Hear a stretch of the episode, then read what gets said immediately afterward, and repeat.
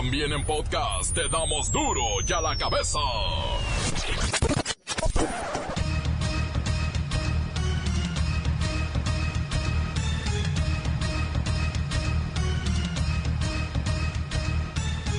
Martes 22 de octubre del 2019, yo soy Miguel Ángel Fernández. Y esto es duro y a la cabeza, ya lo sabe, sin censura. México y Estados Unidos lanzan el operativo Frozen. Es contra el tráfico de armas. Ahora sí, van a congelar la frontera para evitar que el crimen organizado aumente su poder de fuego. Libre soy de armas ilegales. Libre soy, libre soy, el viento me abrazará. El metro de Santiago de Chile, el transporte público más importante del país, llega a su tercer día de ataques y destrucción por parte de manifestantes que se oponen a un alza en el precio del boleto. Suman 15 muertos y centenares de detenidos, más o menos 2.500 arrestados por las protestas. Descubren narcotúnel en Tepito. En el lugar fueron atrapados 36 delincuentes y decomisadas al menos 13 armas cortas, 7 armas largas, un lanzagranadas, más de mil cartuchos 9 milímetros, 5 granadas y un tubo lanzacohetes, además de 17 cargadores y bastante, bastante droga. Esta madrugada se llevó a cabo una acción conjunta entre la Secretaría de Marina Armada de México, quien brindó seguridad perimetral con 147 efectivos, la Secretaría de Seguridad Ciudadana de la Ciudad de México, con cerca de 600 policías, y la Procuraduría General de Justicia, a través de la Policía de Investigación, con 90 agentes.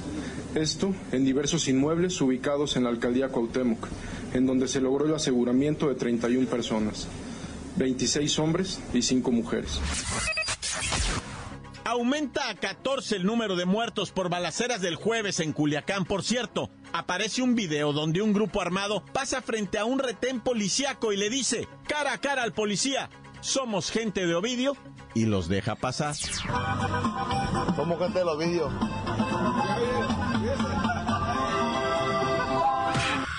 Aún no se cuantifican los daños por los actos delictivos precisamente en la capital sinaloense, pero tan solo en el sector restaurantero los daños a siete fachadas supera los 5 millones. Siete restaurantes con vidrios rotos, 5 millones. El reportero del barrio llega con historias de bancos. Y la mamá que mató a los niños, después ella y apuñaló al marido, Dios santísimo. Dorados de Sinaloa despide a su portero, Gaspar Servio, por burlarse del enfrentamiento en Culiacán. El pez hoy enfrenta al Necaxa en un juego de la Copa MX. La gente debería ir vestida de blanco. Comencemos con la sagrada misión de informarle porque aquí no explicamos las noticias con manzanas, no, aquí las explicamos con huevos. Llegó el momento de presentarte las noticias como nadie más lo sabe hacer. Los datos que otros ocultan, aquí los exponemos sin rodeos. Agudeza, ironía, sátira y el comentario mordaz. Solo en duro y a la cabeza. ¡Arrancamos!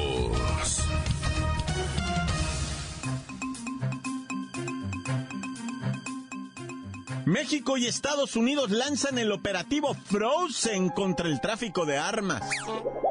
La estrategia pactada entre ambos gobiernos buscará enfriar el paso de, pues sí, el armamento ilegal a México por la frontera norte, particularmente en cinco cruces que son los que utilizan los integrantes del crimen organizado. Libre soy, libre soy, no puedo ocultarlo más. No, no, por favor. Quiten a Elsa. ¿Algún día podremos ser serios en este noticiero? Bueno, después de años de echarse la bolita de nieve, ambos gobiernos lograron deshielar los planes que ya habían sido propuestos anteriormente, pero permanecían en los glaciares de la indiferencia política y se sacaron de la manga el proyecto Frozen. Libre soy, libre soy, libertad vuelta atrás. En la reunión del Grupo Binacional sobre Tráfico de Armas, estas autoridades mexicanas informaron sobre la situación actual, principalmente en la zona fronteriza. Y después de ver el poderío de los narcos en Culiacán, lo cual nos dejó helados a todos, quedó muy claro que es urgente detener la tormenta de armas que se deslizan a nuestro país como si fueran en un tobogán de hielo.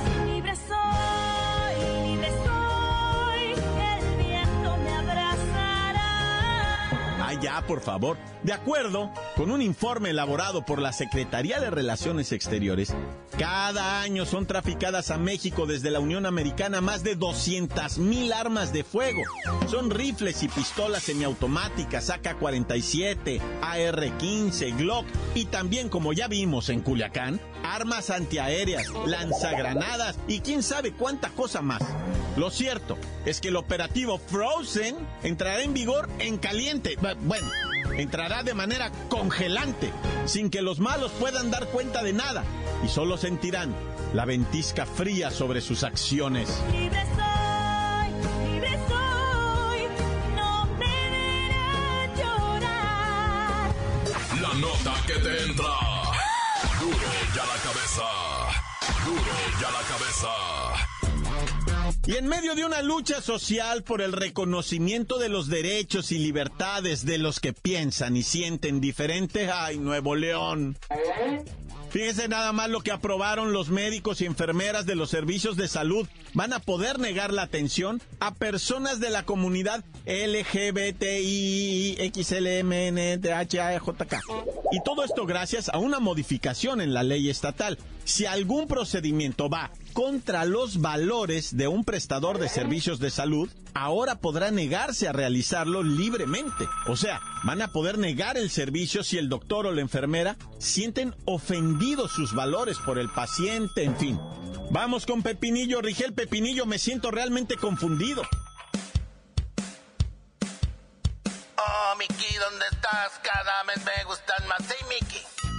O sea, ay, Mickey, es que no sé. Ay, ¿cómo crees que me siento yo?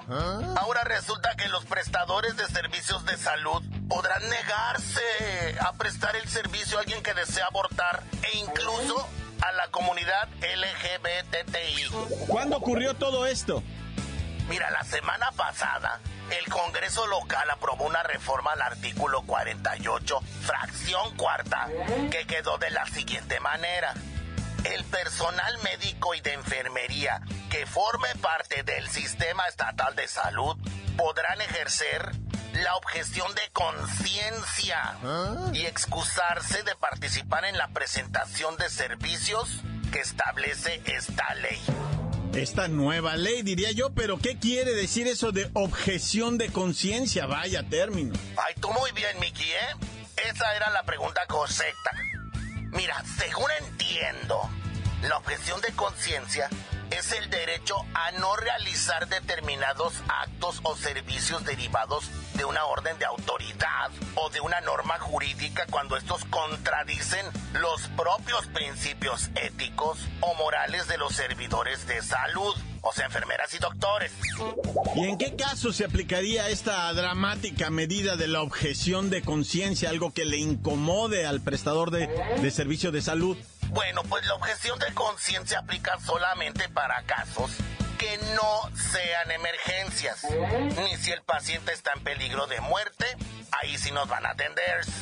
O sea, en pocas palabras, si los servidores de salud son de esos cultos o religiones que rechazan a los diferentes, pues simplemente no les darán el servicio por sentir sus valores en peligro.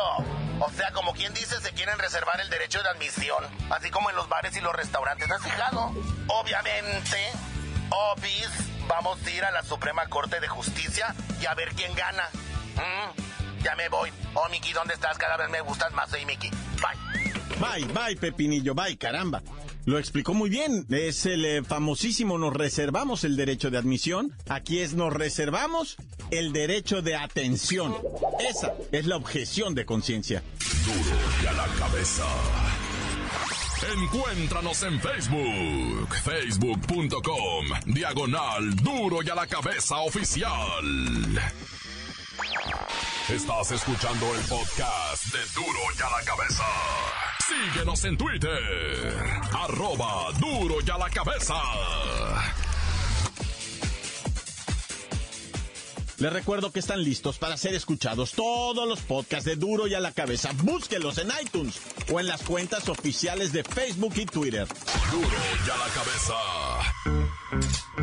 Aquí está el reportero del barrio. Una mujer apuñala a su marido, envenena a sus hijos y después ella se suicida.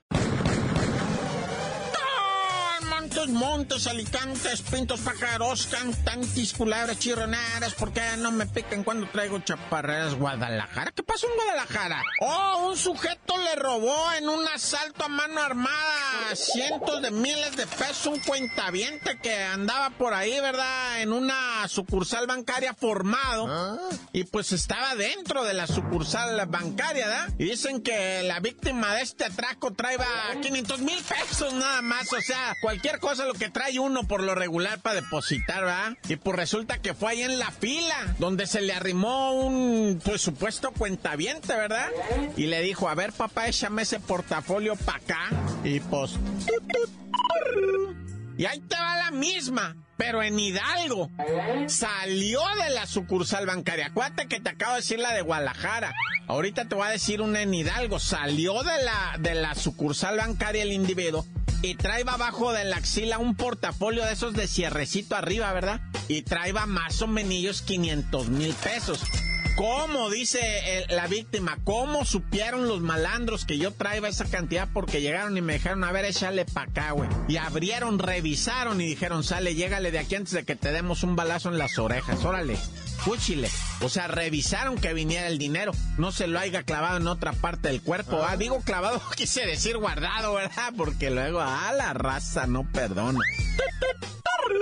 Y luego ahí mismo en Pachuca Hidalgo ayer cuando estábamos al aire en el noticiero, ¿verdad? Nos llegó la información del individuo que estaba con un cartucho de dinamita y que estaba amenazando con, con, con, con tronarla, ¿verdad? Y traía también un machete y traía también una pistolita escuadra. Bueno, pues con la pistolita escuadra, cuando se dio cuenta que ya no le creían, ¿verdad? Porque estaba con que Llámenle a López Obrador que quiero hablar con él porque traigo un mensaje para evitar que él se destruya el mundo.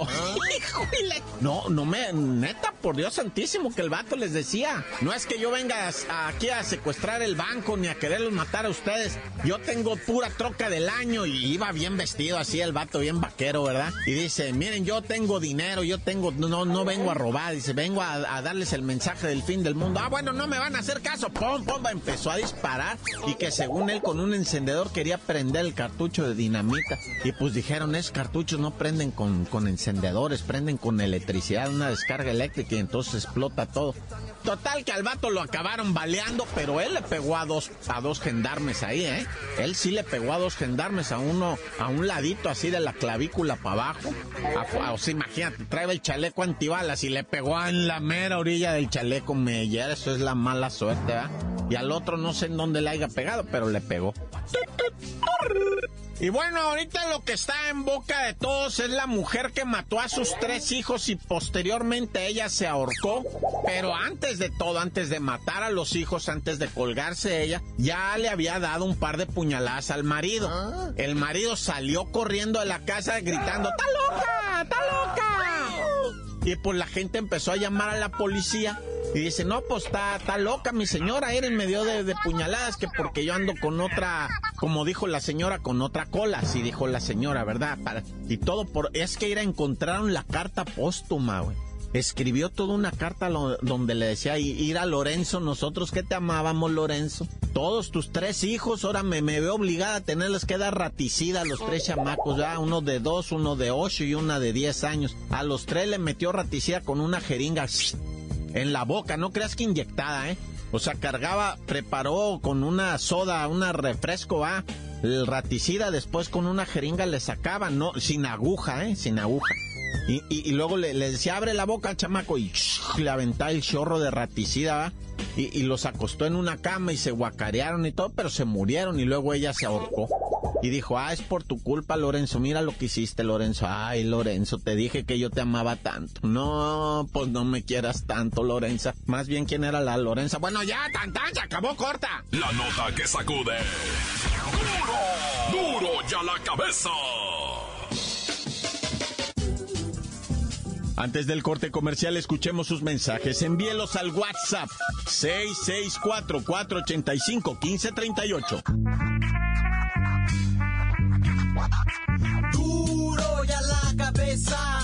Damos las noticias como nadie las da. Sin cuentas ni cuentos en vendos, puras exclusivas, crudas y ya el momento. No se explica con manzanas, se explica con huevos. Te dejamos la línea, así que ponte atento. Aquí estamos de nuez.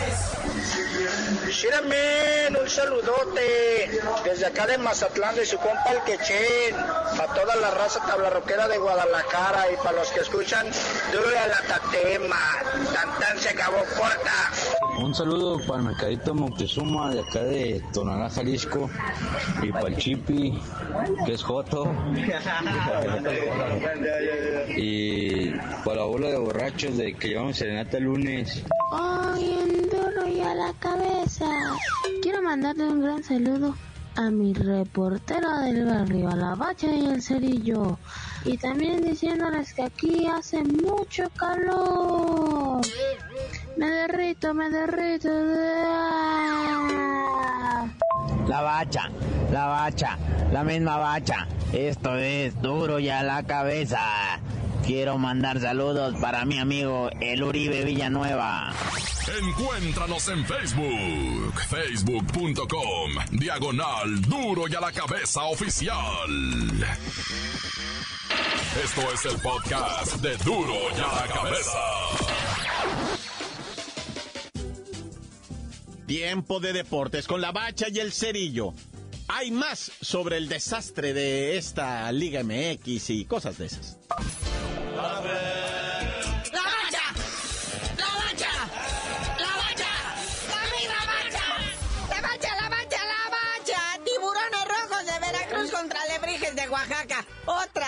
El drama? No, y para añadirle más al drama, carnalito, partido a puerta cerrada, así lo manifestó ya en redes sociales el Club Tiburones Rojos del Veracruz. Dicen que nomás van a entrar los abonados, los que tienen el Tibupaz o el Tibubono, van a poder estar en este partido, pero de ahí en fuera el, el ciudadano de a pie, no. Van a estar los vendedores y los de seguridad en la grada nomás mirando. Pero pues también contra Lebrijes. Bueno, obviamente estamos hablando de la Copa MX, donde Correcaminos de la UAT recibe, uy madre santa, a los Santos Laguna. Ojalá que le sea leve, vea, al profe Reynoso y sus muchachitos de los correcaminos, porque ese Santos Laguna reparte leña en todos lados. Hablando de re- que les repartieron leña, ahí está el Club Tijuana, vea, recibiendo a los mineros de Zacatecas allá en Tijuana. Esperan poderse librarse de la zapatiza que les puso el fin de semana el Santos. Y bueno, a las 9 de la noche, Dorados de Sinaloa sin portero. Reciben al Necaxa, que por cierto traen partido al 2 por 1 Niños entran gratis, mujeres también, y no sé qué tan. ¡Ay, todi, toditititos vestiditos de blanco, por favor! Así, allá en el estadio Banorte, ahí de Culiacán. Oye, porque pues también, ay, ahora que mencionaste que se quedaron sin portero, este Gaspar Servín se pasó de chistosito en redes sociales. Puso vídeos musicalizados, ahí la gente sufriendo con las balaceras por toda la ciudad. Y el otro haciendo vídeos diciendo que parecía eh, así como una especie de videojuego. Y pues le costó la chamba, ¿verdad? Y luego, luego sacó el paro de todos. Es que me hackearon. No, bueno. Oye, y lo peor es que Dorados sal- solamente había dado lo que viene siendo de alto un portero. Nada más un chamaco de 19 años, este, creo que tijuanense, y, pues nada más él es el... Ha jugado tres partidos en la Copa MX nomás. Ni siquiera ha debutado como se hace en lo que viene siendo ya su segunda división, ¿va? Pero bueno, pues con ese se arma. Acabo como son de la misma familia, que se traigan a Luis Michel. El Club Tijuana, hombre, no está haciendo nada. Cuidándole la banca al Gibran, la coladera, la HUD. Pero bueno, donde sí están de fiesta y manteles largos es en el Club Deportivo Guadalajara, con la llegada oficial, ahora sí, de Ricardo Peláez, que es el que los va a salvar de todo. A mí se me hace que aquí le falló al Ricardo Peláez ponerse en ese reflector, va a ser muy adverso. Ya sabes que esa empresa, no el equipo, ¿eh? No el club, o sea, la empresa, los directivos, la gente de pantalón largo, es muy difícil. No, los jugadores y la afición y los cuerpos técnicos y pues todos los empleados son gente de oro, va, o sea, hermosísima, fieles, con la camisetota, pero los que firman los cheques, los que toman decisiones, ay, Ricardo Peláez, ¿qué te fuiste a meter ahí? Ya viene curado de Spans, imagínate lidiar con Emilio Azcárraga, con el Billy Álvarez, ya el Mauri Vergara. Pues es el chavo, no es el jefe. Fuera don Jorge, pues todavía, ¿no? Pero este chavo está metido en otros negocios. El fútbol así como que nomás hay por encimita. Oye, pero lo primero que hizo Ricardo Peláez en cuanto llegó a la oficina, agarró el teléfono y le habló a Diego Alonso. Y ya están, el uruguayo ex técnico del Monterrey, ya están en pláticas con él. ¿Y qué pasó con el flaco Tena? Se acababa de rentar departamento bien bonito. Ahora lo va a tener que devolver. A ver si le regresan su depósito. Es que el flaco Atena nomás entró de bomberazo, ¿verdad? Ya Diego Alonso quieren que arranque el próximo torneo bonito. Bueno, carnalito, ya vámonos, no sin antes recordarles que hoy empieza el clásico de otoño, la serie mundial en grandes ligas, los Astros de Houston contra los Nacionales de Washington, cosa que no le importa a nadie. ¿En serio ese es grandes ligas? No bueno. Bueno, a don Andrés Manuel si es beisbolero, sí le gusta. Pero ya tú mejor no sabes de decir por qué te dicen el cerillo. Hasta que lleguen los Yankees o los Dodgers a la serie mundial les digo que serie mundial ni qué mina.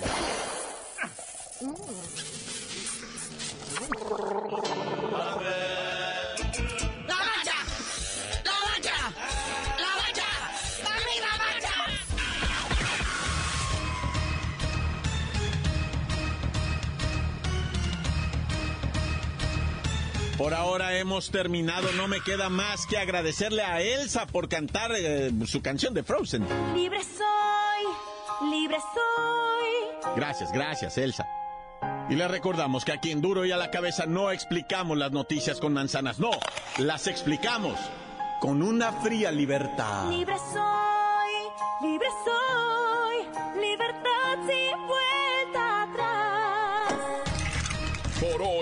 tiempo se nos ha terminado.